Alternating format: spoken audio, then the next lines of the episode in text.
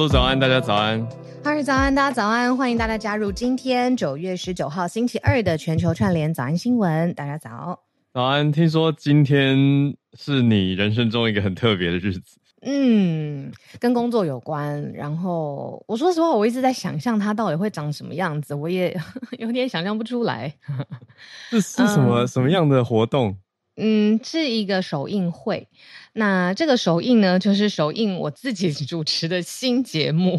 节目办首映会，对，这真的非常。特别吧，尤其在现在的业界的环境，就是这个，它是一个网络原生的节目。嗯、那大家要知道，就是现在不论是你重新经营一个 YouTube 的频道，或者是呃抖音、TikTok，其实它非常非常困难的，万丈高楼平地起嘛。那制作单位就是非常非常有心，就是为了这个节目啊、呃，不仅前面的铺陈，各个社群的平台都在上面跟大家介绍这个新的节目。那为了这个节目要正式上线，公布给。不是说公布分享给所有的朋友，还特地邀请了产业界啊，呃 KOL，呃记者媒体朋友一起来看第一集的首映，所以我们都把它称为是呃办给媒体跟贵宾的首映会。那作为这个节目的 主持，我就排在这个首映会第一个要跟大家讲话，就是 我要讲什么？我今天早上才在想说，呃，我我要讲什么？然后这几天我都一直知道今天会发生这件事情嘛。那嗯，说实话，我的感觉很复杂，因为嗯、呃，我每主持一个节目，包括早安新闻也是，都很希望它很长很久，然后呃，可以凝聚很多很多好的故事。嗯，可是又知道现在做节目，尤其在社群上面做节目，又非常的困难。那我真的还是很钦佩有一群很勇敢的人，在这个很困难的时候，决定在很困难的一个主题，因为我们讨论币圈嘛，然后新的金融这样子，嗯嗯，嗯，嗯，嗯，而且我们甚至是用一种接币的方式在讨论币圈，我们不是在卖产品哦。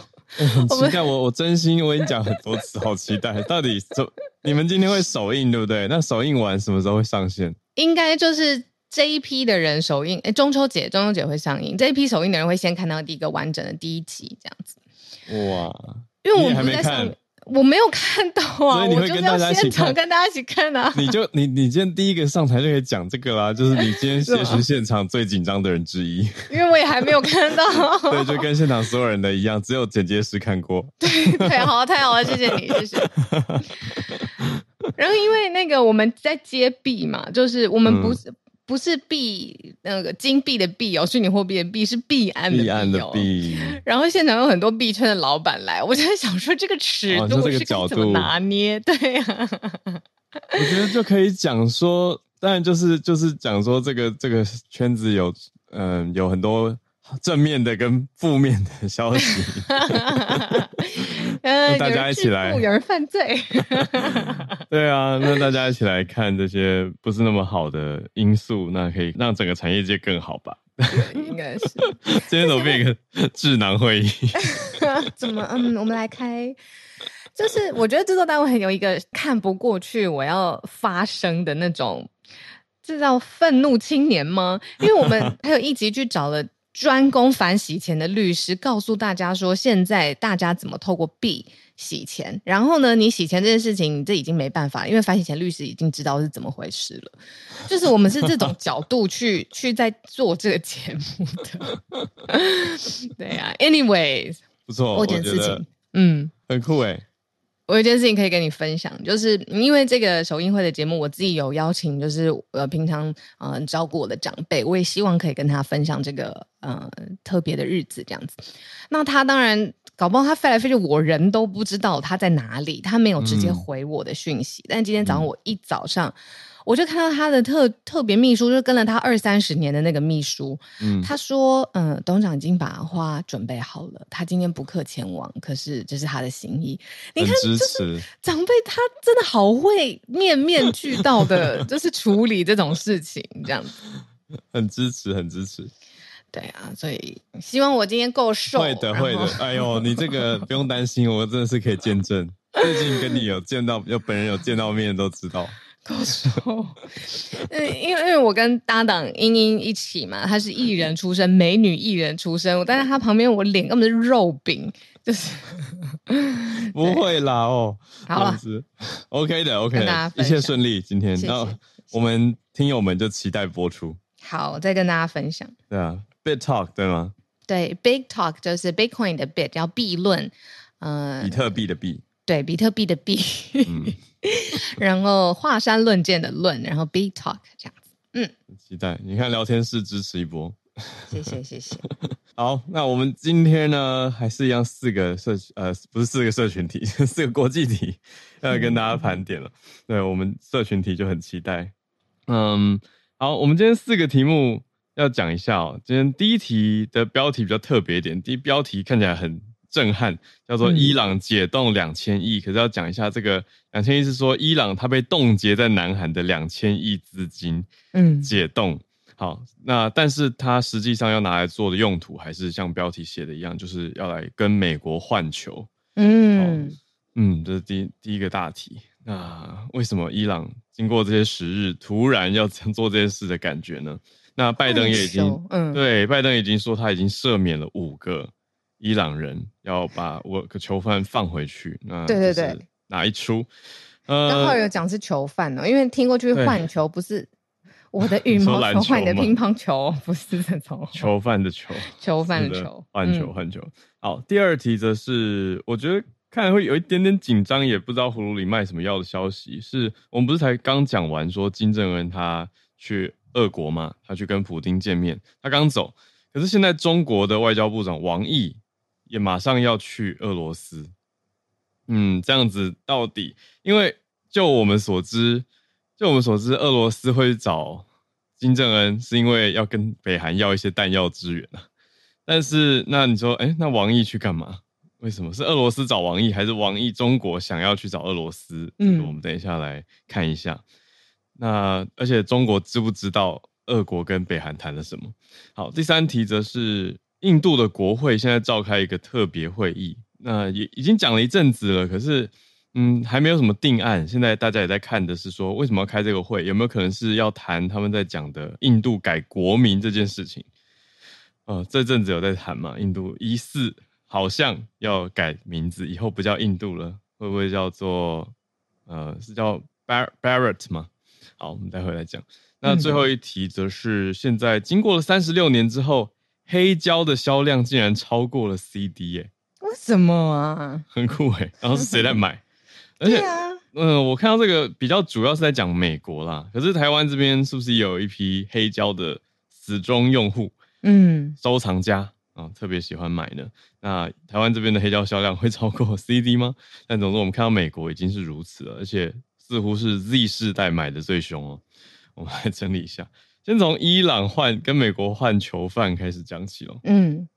嗯，是势不两立的两个国家，到底有什么方式可以让对方的国家痛不欲生呢？其中有一个方法就是我冻结你的钱，不论是金流上面的走向，它只要经过一个第三方，是呃对方敌手，他很有外交影响力的国家，他也可能冻结在那边，然后让这个敌敌人用不到他自己的钱。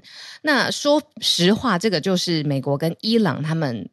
之间有发生过的事情，那这个钱很奇怪，是伊朗的钱，它 parking 在南韩，然后南韩可能也跟美国呃做了一个 deal，然后这个钱就一直冻结在南韩，大概是一千九百多亿新台币。那现在为了呃美国跟伊朗各自有自己想要的东西，美国希望囚禁在呃呃伊朗的首都的几位呃人士可以回到美国，那相反的。呃，在美国的几位囚犯也希望可以回到伊朗，那他们就把这个 parking 在南韩的这个资金解冻了，一下子就已经回到了卡达的账户。然后呢，五名的囚犯，各自五名的这个囚犯就回到了自己的国家。哇，这个就是一个我控制你的经脉，然后是我现在松开，那希望我可以换得我真的想要的东西。但这件事情很奇怪哦，是由伊朗的发言人，他叫 Nasser，他自己。跟大这个世界说明的，美国在这件事情上面的态度没有正面的证实。哦，哎、欸，可是这整个事情讲起来就有一个很奇妙的金三角，你会觉得吗？啊、就是美伊跟南韩之间，南韩，嗯，而且换球跟资金解冻之间的关联，很一开始大家会很容易联想说，哦，是不是换球需要拿这些资金来运用。可是看来也没有任何官方正面的去表达解冻资金跟换球之间的直接关联。可是时间点实在就是紧接着刚刚好。嗯，他们提出的条件就是好，你要这些囚犯在呃囚禁在德黑兰的人，假设伊朗设计对白，嗯、呃，好，美国你要这些囚禁在德黑兰的美国人，没问题，我要钱，你把之前冻结在 南韩的这些资金松开，叫南韩政府把钱汇回来。虽然是设计对白，可是觉得怎么完全就是。然后 自己提的，换成波斯文就完全成立了。没有了，他们对美国也要讲英文。对啊，那我们刚刚说这个将近新台币两千亿嘛，那它大概就是六十亿美元这样的巨额金金额。嗯，在这样子的过程当中出现了，那两边各自交换了五位，就是五换五。五换五，所以以现在呃很特别的是，要离开德黑兰的这五个人士，五名人士，他们刚好都是拥有双国籍的美国人。对，嗯，算美国公民吧。是啦，但是美国公民，他同时也有其他国家的身份。这样。对啊，他们会从德黑兰被送往卡达首都杜哈，那从杜哈这边搭机去回到美国。嗯嗯嗯嗯嗯嗯，嗯，那官方现在终于有一些人有所回应了。美国官员在经过一段时间之后，有证实了，就是刚刚讲到说，美国总统拜登他说已经赦免了五名伊朗人士。那这五个人是因为非暴力犯罪，嗯，而入狱或者是等候审判。嗯、那另外他说有七名美国公民正在一架离开伊朗的卡达班机上。嗯嗯嗯。我觉得这个新闻整个最亮点的地方是现代的生活政治角力上面竟然还有换球，就是 这些囚犯有啦，我觉得时不时还是会听到换球啊。真的吗？像美俄上次不是也换球？俄国不是去可以这样吗？就是这样。你说这样很像人口贩运，是不是？这样很像有一个对价的关系，就是那一开始囚禁在那边。是真的有罪吗？还是对啊？你看谈好了一个条件，好，我就还给你，那你也还人数一样的人给我，这不是很像扮家家种？而且这次人数还不一样，现在目前我看下来是五换七啊。对啊，而且法新社公布的名单里面啊，就他们的调查有发现说，这是美国的五人里面有三人的名字是知道的，可是另外还有两人说希望保持匿名，怪怪的，不是就会觉得哈还可以选？那一开始那三个人。如果可以选的话，谁要公布名字啊？谁打头？对啊，就是已经把名字讲出去，才发现哦，团员当中有人原来有这个选项吗？隐藏自己。哎呦，真是！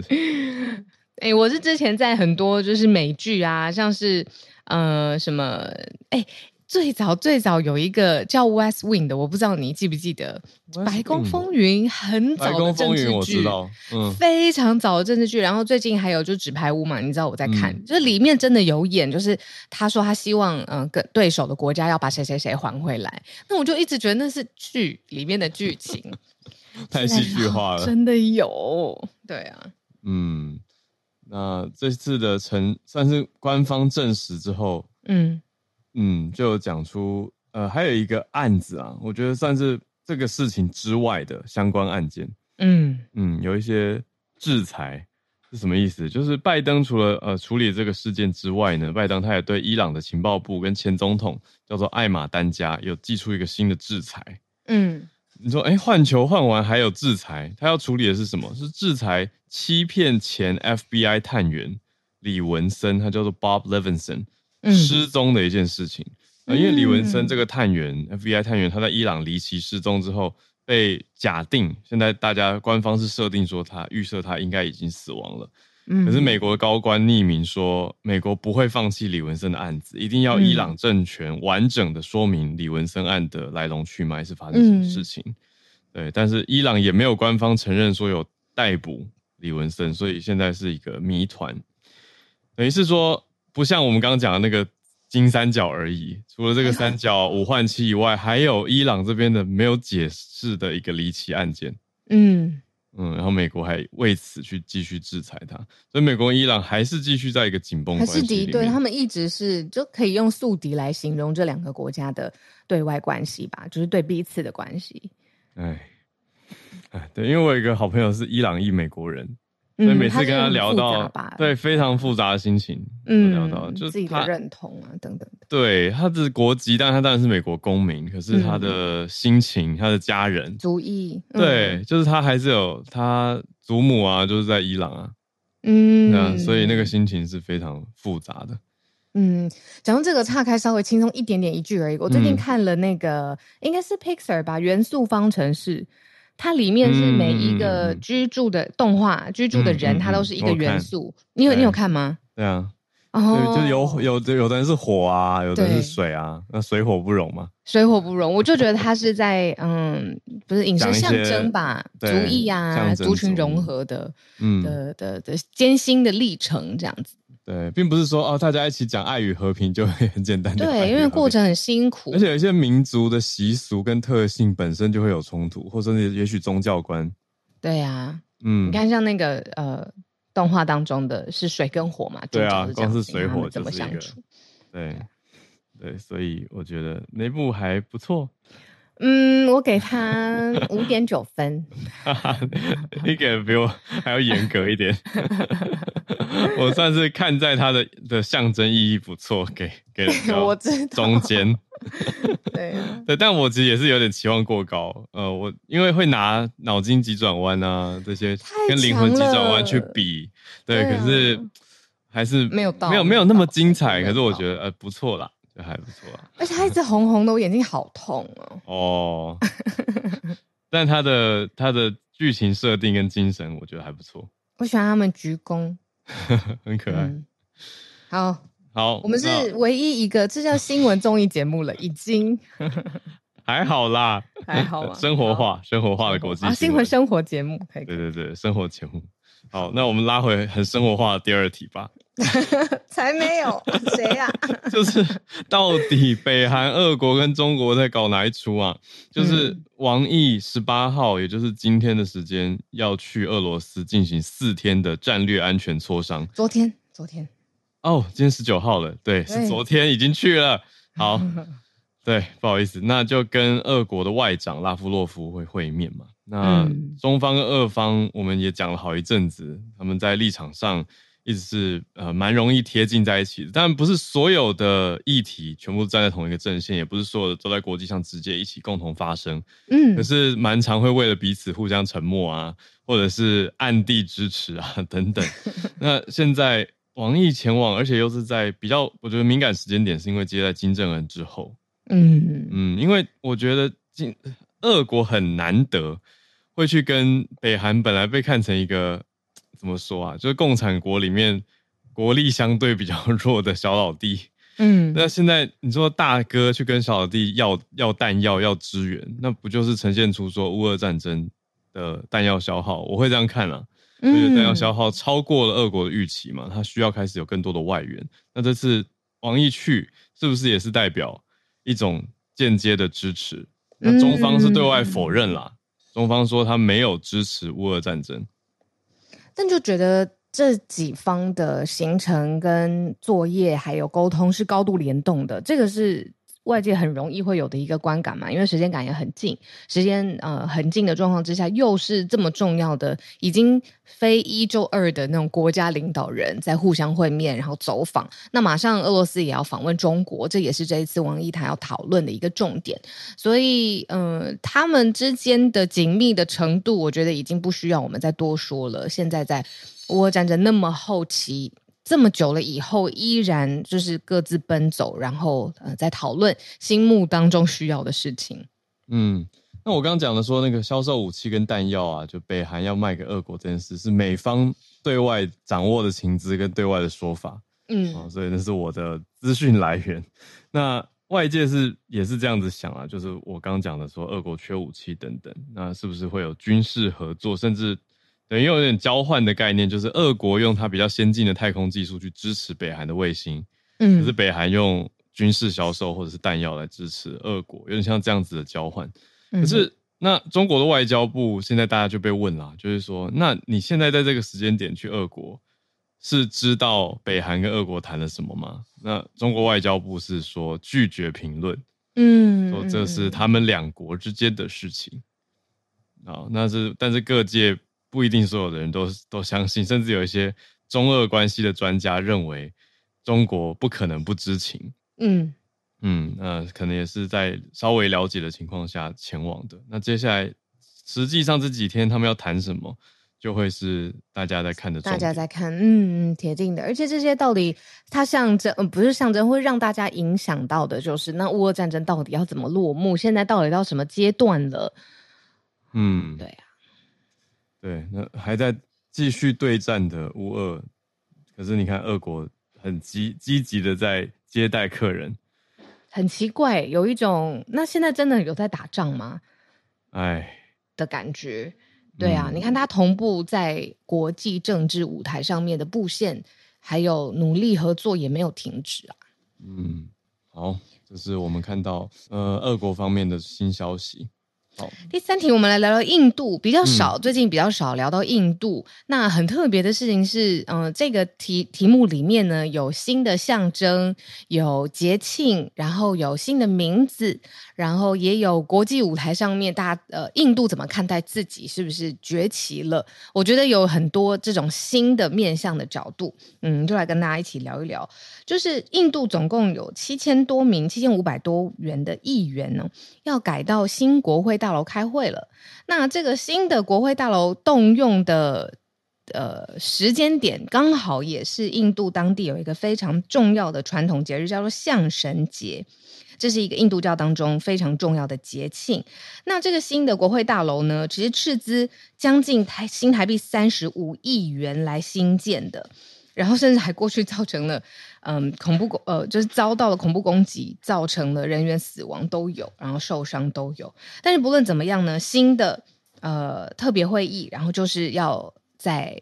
这个新的大楼来召开，那所以这一次莫迪他就趁这个机会跟大家聊一个很特别的议题，然后也说，哎、嗯，在这一次这几年来，嗯、呃，印度在国际舞台上面的努力有目共睹。那这个议题开放，让大家来讨论。嗯，刚讲的七千五百名是过去莫迪他有点像是一个感性的回顾啦，他讲的是说过去有七十五年来的历届议员。那在旧的，因为他们现在等于要迎新送旧嘛，要告别旧的国会大厦、国会大楼，要去新的了，嗯，所以才有点历史回顾的概念。然后加加总总七千五百多名，我刚才想说，如果现在一届一届也太多了吧？然后这个大厦有多大？每次开会没参加过这么大的国会，对啊，所以十呃七十五年来，七十五年，七十五年，对啊，非常非常多。嗯、那可是现在的重点是。我觉得媒体也特别关注这个，而且尤其是国际媒体，啊、因为你说他们这次特别会议要谈的，你说除了搬新大厦以外呢，有谈很多国内的事情嘛，啊，邮局法啊，还有选委会啊，嗯、跟一些法令的废除跟修订啊，新闻媒体登记，还有年长者的福利啊，还有就表列种姓哦，要把种姓列出来、哦、等等，这些都是对印度国内来说非常重大的议题嘛。可是。在野的阵营跟国际媒体更关注的是说，执政党是不是会在这个时候临时提出，呃，一些把选全国议会选举同步化的法案，这个也是他们国内相关的。还有改国名，嗯、改国名这件事情，真的知识体大。嗯嗯，要不要 in India 以后会不会变成古代范文的这个婆罗多 Parrot？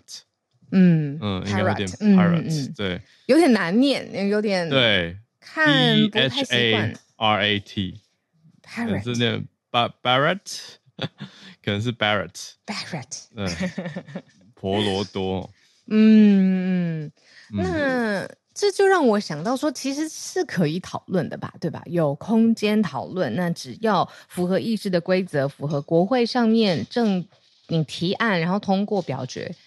国民为什么不能更动呢？印度不就你看在我们这么近的邻居，他们就很有可能会提这个案子嘛。嗯，那我们讲到改国名，并不是这一次国会要搬家才特别提的，而是在不久前我们也讲的二十国集团会议 G20 里面，呃，有一个晚宴嘛。晚宴的时候，印度的总统哦，不是总理莫莫迪，而是总统穆尔穆。呃，他在晚宴的邀请函，他自称属总统。那这个词在民间，印度民间也是会看到的，像是一些加油站就会写，它是一个品牌，有一个加油站的品牌就叫 barret。哦。所以它不是一个完全新冒出来的词。那主要要支持改国名的人是认为说，India 是英国取的，是殖民者取的，应该要换回来。可是反对者是认为说，婆罗多这个词的印度教民族主义色彩太浓了。那如果把国家名称改成这个的话，是不是就变成那些非印度教的教徒也要接受？就有一点点宗教色彩的争议在里面。可是好像有人先偷跑哎、欸！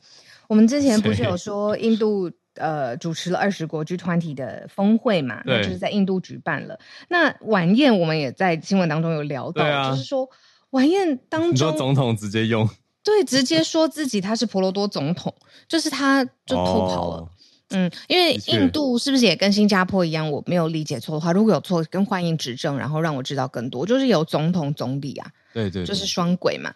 嗯，那总统就自己说我是婆罗多总统，我不是说我是印度总统这样子，翻译过来应该是这样子，对耶，对，是这个概念。嗯，偷跑偷跑。对啊，那国会现在有可能会去谈，不过那就看看执政党有没有把这个提出来，毕竟总统都已经对外使用了。嗯，那而且 G20 后来在峰会的时候，莫迪的桌牌也写了 Bharat。嗯嗯嗯，所以也并不只是总统在晚宴上面用哦。嗯，因为因为公因为会议更公开，在谈话，你说晚宴还有可能比较偏闭门一点，可是公开谈话的会议，就是莫迪总理的桌牌也这样用了，所以你看这样双轨都 碰到这个名字了。嗯嗯嗯，所以所以在野党才想说，哎、欸，执政党会不会应该被提出来谈？提出来，那在野是不是会用不一样的角度去攻击？或者是提出反对意见，包括宗教色彩等等，这个就是印度国会要处理的议题。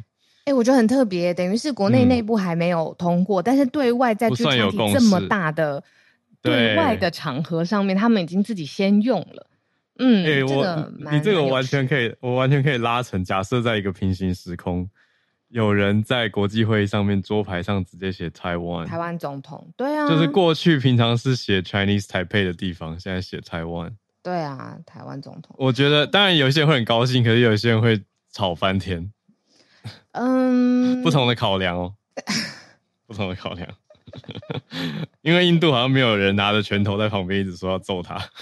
对啊，也不会说好，你改名字我就开记者会说揍你，我就非常对你，不太一样。哎。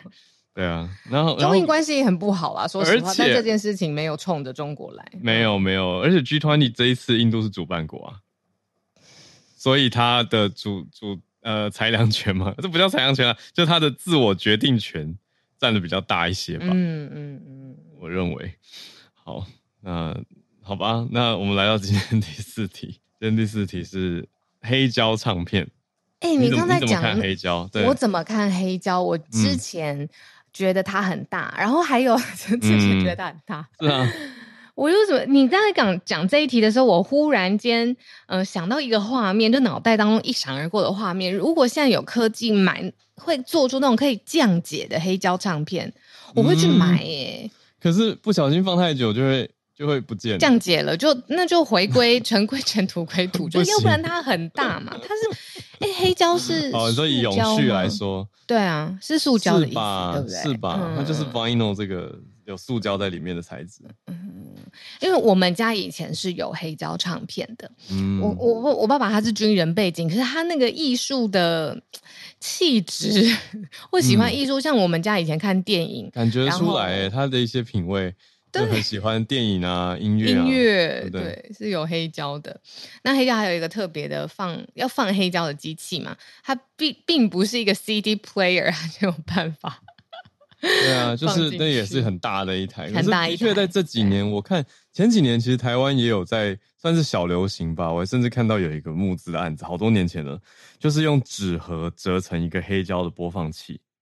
所以很方便携带，或者说它至少也比较轻便一点点。嗯，那算也算是某种程度上符合你刚刚说的它可生物降解就是对环境带来冲击相对也小一些，小一些，对，小一些些。嗯嗯，那可是为什么现代人会想要回去就是买黑胶啊？而且这是不是就跟有些人会想要回去买就是什么 Nokia 三三一零、或者是翻盖式不能上网的手机是一样的？是一个怀旧吗？怀旧吗？结果经过了美国产业协会的调查，发现不太可能是怀旧。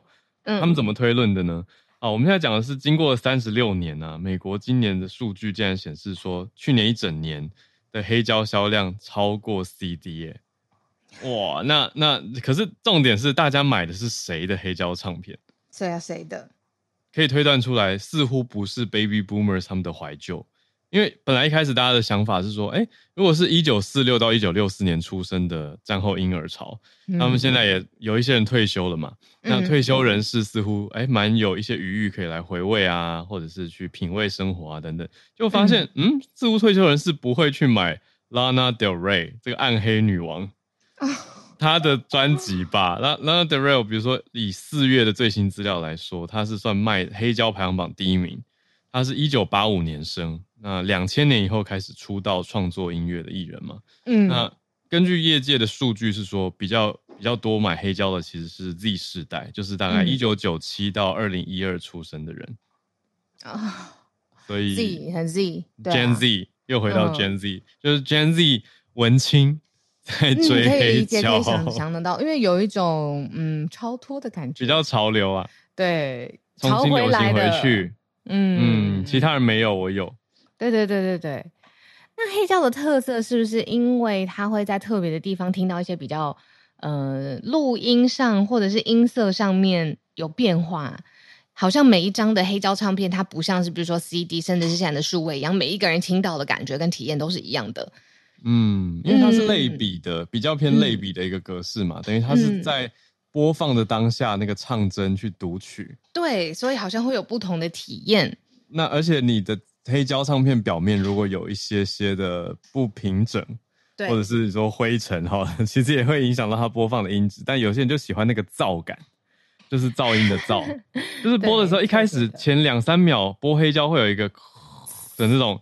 空气或者是摩擦的声音，嗯，有人喜欢，有人就觉得把这个音效做进去啊，嗯、对，刻意的，反而刻意把它做到数位里面去嘛，对啊。那黑胶唱片，我也觉得，我觉得也蛮有趣的，是可以看看哪几个类型的销量特别好，大家买黑胶来听什么？嗯、呃，摇滚乐是很大的一个主轴，第一名，过半的黑胶大家是买来听 rock and roll，那第二类是 R&B 跟嘻哈。R&B 很抒情，R&B 很适合用黑胶听诶，我只是不理解为什么摇滚乐我可能没有听过。Rock and Roll 的话，猫王怎么用？猫王应该会算吧？你不觉得用黑胶很适合听猫王吗？嗯嗯，在一个我们是不是有一起看过那个猫王的？有啊有啊，我是想我是想象说，在一个 Gen Z 的派对上，如果拿出一台黑胶，然后播猫王，好像现场反而会突然觉得很好玩。对啊。虽然虽然 Baby Boomer 可能会看傻眼，你们在跳猫王，对，可是对黑胶这样，对 Gen Z 来说是一种复古感。然后披头士啊，披头士也算摇摇滚啊，是，也，你看那个光是唱片的封面，黑胶的封面，如果是那个 Abbey Road，嗯，就是他们四个人走在，光那个挂在墙上多潮啊，嗯嗯嗯嗯，试着了解年轻人。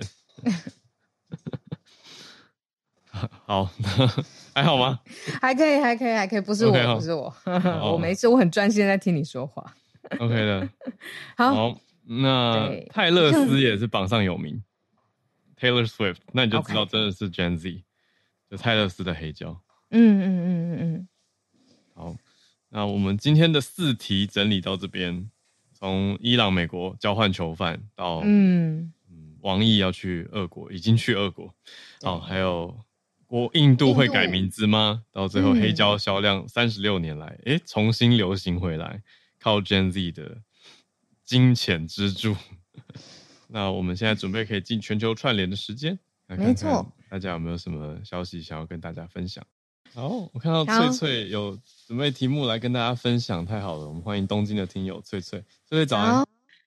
哈喽，早安，小鹿早安。好，今天呢不讲日本，要来讲南极。对，欸、但是呢，这个是一个去过南极采访的记者，那他就是去完之后，他有一些感想想要分享给大家。他说啊，其实就是去过南极的人，据说就是都会得一个病，叫做南极病。那什么叫难疾病呢？就是主要的症状是第一个，他无法适应日常生活，然后会开始看着天空一直发呆，然后工作的步调变慢。那甚至就是他在思考的时候，他是以世界为等级做思考，所以他觉得就是很多事情以前会去纠结的小事，通常都觉得好像都没有什么，都无所谓的这样子。然后另外一个就是啊，就是口头禅就会变成是啊，我在南极的时候吼，那个啊什么，就让人家觉得很不爽那样子。对，那治疗的方式呢，则是呢去看南极的影片或是照片，然后跟去过南极的人聊天，然后去过跟南极有关的地方晃晃，比如说博物馆之类的。那如果是重症的话，就是建议再去一次南极。好，那这个算是 也太好笑了吧？这是日本社群的消息，对不对？嗯，这个是一个日本的新闻记者他写出来的报道。那我一开始的时候是真的是因为我在推特上面看到一个就是去过南极的队员，他就是也是讲了类似的事情，然后才去看仔细看他们的分享，然后真的被我找到一篇就是报道这样子。嗯，这是刚好是昨天的报道吧。那其实呢，这是去过在南南极的人之间谣传的消息。那但因为记者他本身是算是算是夏天，就是说他们是在那个十一月到三月去的，所以他没有想到自己会得这样的病，那就是要把这个病写出来给大家分享一下。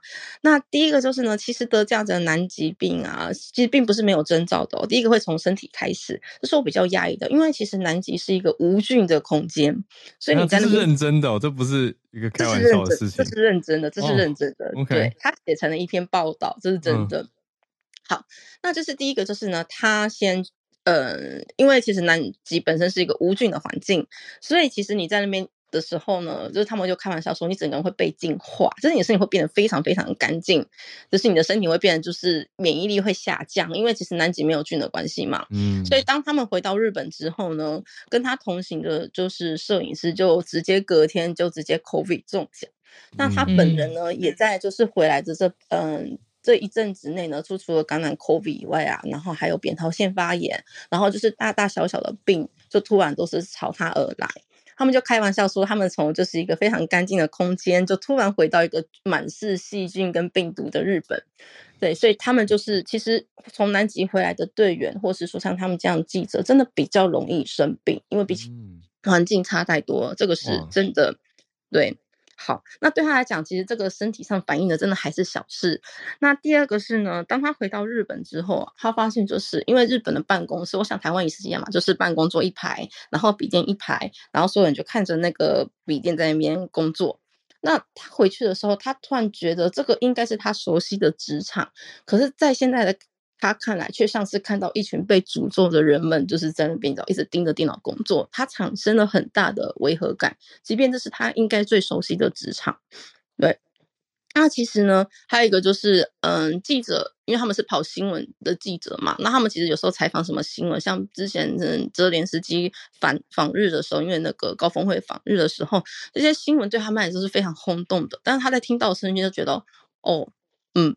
就是他太习惯南极那种，他每天在做好多么多的准备，就是因为南极的天气什么实在太过太容易变化了，所以对他来讲，即便泽连斯基要来日本，他也都觉得是小事，而且他也完全无法就是当下反应，就是应该要做什么事，因为其实，嗯，记者对记者来讲，新闻的怎么讲，及时播放、编辑，然后就是送上新闻台给主播，就是。放送其实是一个非常重要的事情，嗯，但他却变成他无法反应，不知道自己该做什么。嗯，那其实为什么会变成这样呢？是因为他在南极的时候啊，因为在南极的时候，一开始他去也是有点不习惯，但是他却被那个破冰舰的船长，就是一直跟他讲一件事情，叫做 wait wait，就是等一下，等一下。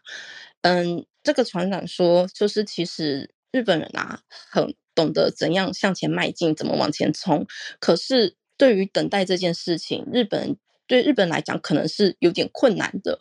所以他在南极就学会了去等待，嗯、而且再加上南极本身，就像我刚刚讲的，它的天候就是天气状况其实是非常不安定的，所以你不能太过于焦急。而且它其实因为很冷嘛，它是很耗费体力的，所以他们在南极的时候啊，他们是被告诫，你一天只要想着做好一件事就好，你不要就是太着急，不然你可能嗯，对他就是。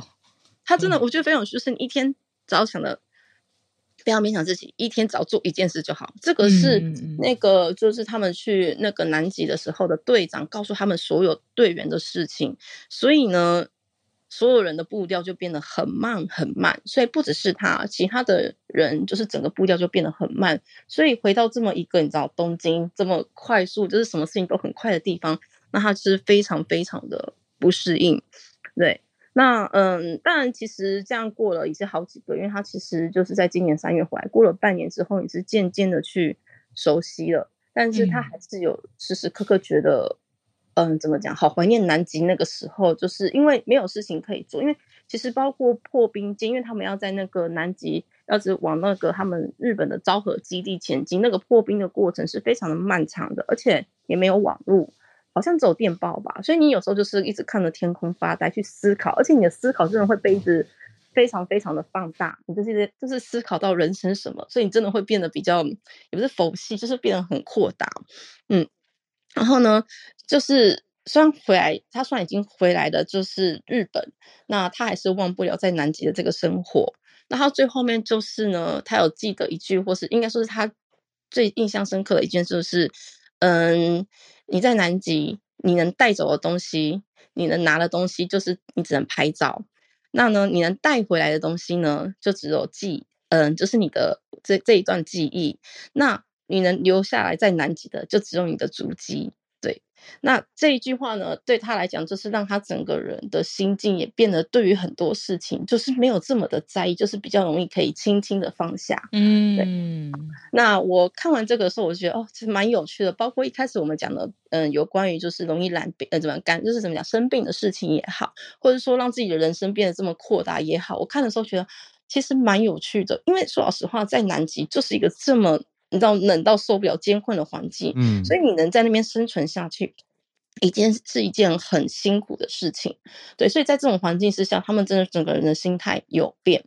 那另外有一个是记者在这件事情没有写到的是，其实因为南极很冷，所以他们每天是需要很大量的热量嘛，所以其实他们在那边的时候食量是变大的，但倒过来就是食量变大，回到日本之后食量没有改变，可是因为日本没有这么的冷。所以呢，他们每个人就迅速的都变胖，可能就是好几公斤。对，所以这个可能是从南极回来之后一个小小的缺点。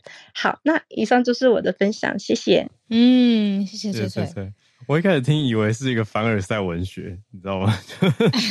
很像是在炫耀说南极有多棒啊，多悠哉啊，多慢。后来听一听，想说哦，好啦，他是蛮蛮。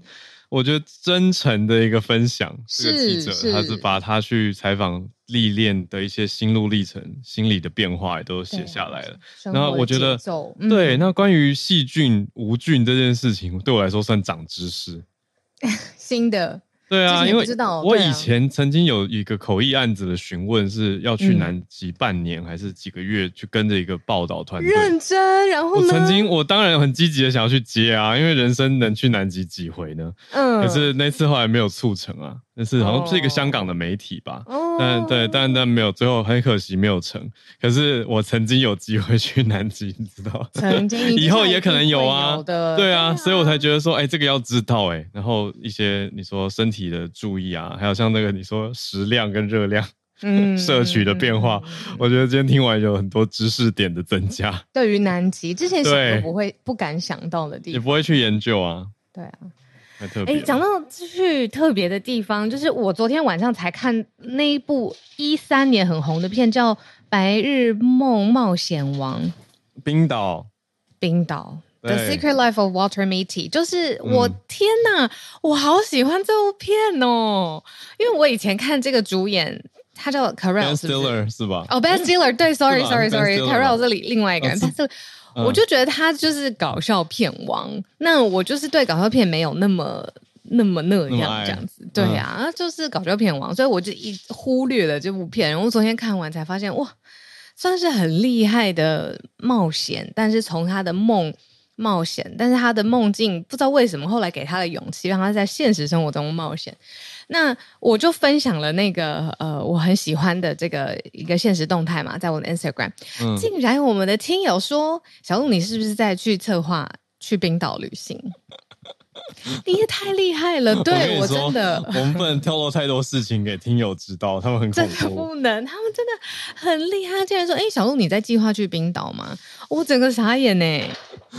你不觉得就是光从有时候什么开播歌会发现是你你点的歌跟我播的歌，对，光是这种小小的事情就会让我觉得哇好恐怖，然后发一个现实动态就被发现，因为这些朋友也陪了我们快三年的时间呢、啊，每一天的这些细节也算是很熟悉的朋友了吧？每天每天的对啊，可是还是有一种那种很了解的那种洞悉、嗯、直觉洞悉感。对，我觉得好可怕哦！白日梦梦 熊真的，我我我我懂。你推吗？你也你也喜欢吧？哎、欸，我说实话，我我没有那么爱这部片，很？为什么？我想听。对啊，我点在哪里？太太这部片太飞了。嗯，应该说这部片我知道它为什么受欢迎，然后大家为什么喜欢，而且它也红了很久，它激发了非常多人去放手一搏，去改变自己的。可能比较偏一成不变或稳定的人生吧，嗯，勇敢的去做梦，去尝试。可是我当时坐在电影院里面看的印象很深刻，就是我觉得人生不是本来就应该要这样吗？我我我这样听起来是好像很什么意思？站着说话不腰疼。可是我觉得本来人生就不应该是等到已经好像一成不变，然后很烦闷了才要去寻求突破跟改变，而是本来就应该要在你的日常里面去找任何的机会去尝试自己热情跟想要做的事情。可是有些人怕，我知道，我知道，可是我觉得可能就是个性的不同吧。我我自己个性比较偏向是说啊，本来就应该放手一搏。我最然后我说实话，我白日梦梦喜欢看到睡着，很多人听到这件事都很生气。可是我讲很真的。然后我最近去看另外一部片也睡着，叫做《AI 时代》。哦，AI 时代在讲 UBI，就是全球基本收入，就是全世界他主张说全世界都不用工作就可以应该有一定的哦，就是政府给你的。对，可是我就觉得 UBI 我都听几年了，这个题目这么老，然后你还要包装成一个很公正客观的纪录片，我就直接睡着两次。两次 哦，对，对不起，听起来 UBI 没有、就是、没有很吸引人，是真的。可是他拍的算有趣，他就是故意呈现了。不同的工作类型，比如说超级忙的美国那种商业讲师，嗯、对比意大利的一个园丁，嗯，然后每天的工作就是慢慢的、好好的把一个花园修整好。葡萄这种，对，那两个人的工作就会很不一样啊。可是我就会觉得你你讲故事讲太慢了。哦，Universal Basic Income 嘛？对啊，UBI，Universal、oh. Universal Basic Income，就是说全世界的人现在其实很多人是做着不需要的工作。然后有点像拖着每天的时间，只是为了要有一个基本的上班时间的消耗，然后他也没有很大量的产值，有点像在你说，呃，怎么讲打混啊，混一个薪水这样子的感觉。那甚至他他也讲出说，有一些人，特别是年轻世代，他们就在等遗产继承，因为你每天认真上班，不如躺着等家里遗产给你，你还赚比较多。这个是在好多国家已经出现这种现象了。因为我在做青年辅导嘛，所以我们早就一直在研究这些东西，嗯、都是想我们想解决的议题啊，嗯、所以我就会觉得，呃，这个很老的题目，对，可是对对一些人来说，他们会觉得 UBI 是 their answer，就是很奇怪，哎，这是哪一个国家的片子啊？UBI AI、嗯、不是 AI 时代，你说你看的、这个、哦 AI 时代，嗯，我。好像是美国去企划拍的吧，可是他有跨好多国家，有跨到瑞典啊，跨到欧洲去拍。那我会注意到他，是因为 UBI 的社群他们在讲，然后除此之外，好像马斯克他也有特别推荐啊。可是我觉得我有点被片名骗了，片名叫 AI 时代，想去看 AI 的新的。对，我是在想，是不是就是有这种概念，所以躺平主义啊，或是躺平的这种生活方式开始变得可以被接受，因为。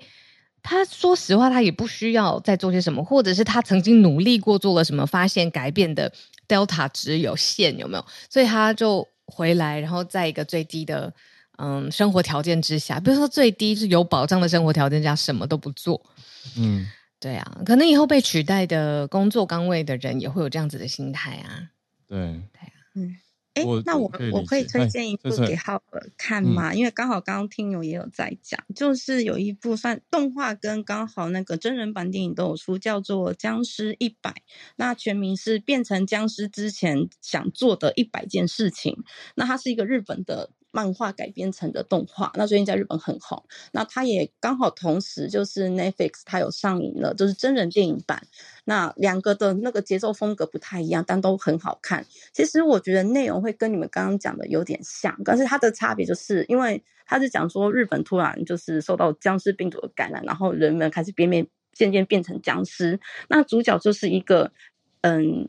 既然我要变成僵尸，那我就要在世界要灭亡之前，我要把我想要做一百件事情把它做完，这样子。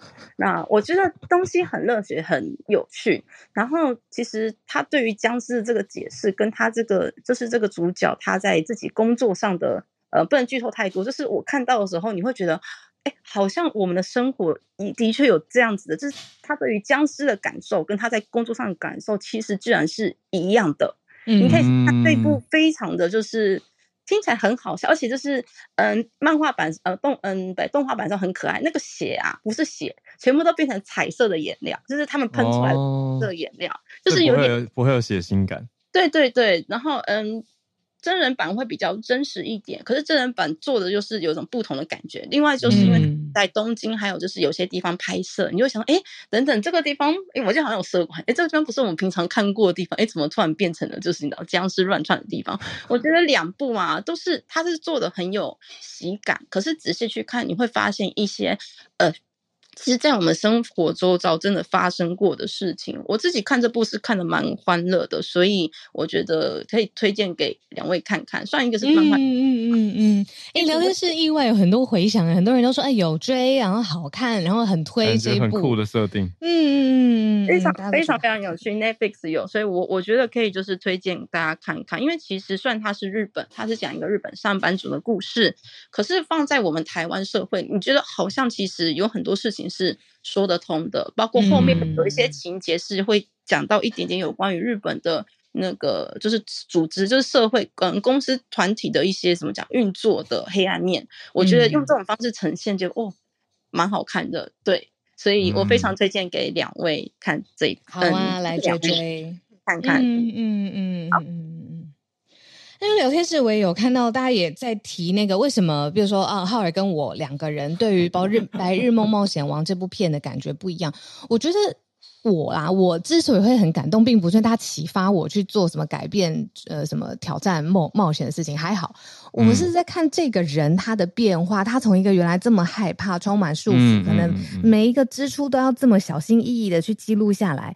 但是他在他自己里面找到了不再做白日梦的勇气，嗯、然后再回头来，他已经完全变了一个。充满生活历练的人的时候，他被提醒，他最珍贵的事情是他认真工作的那一刻，被他最长期的呃一起共事的艺术家捕捉下来的时候，我觉得这些都是生活当中非常有意义的支柱，并不是这部片去提醒我说啊，我要去冒险什么什么的。我我我的角度不是这个。嗯，我懂你意思。嗯，就是那种重新回到生活当中去挖掘自己的热情，嗯，重新感受生活的。对，那个那个过程吧，我觉得就是那个过程会让大家觉得很很热血沸腾。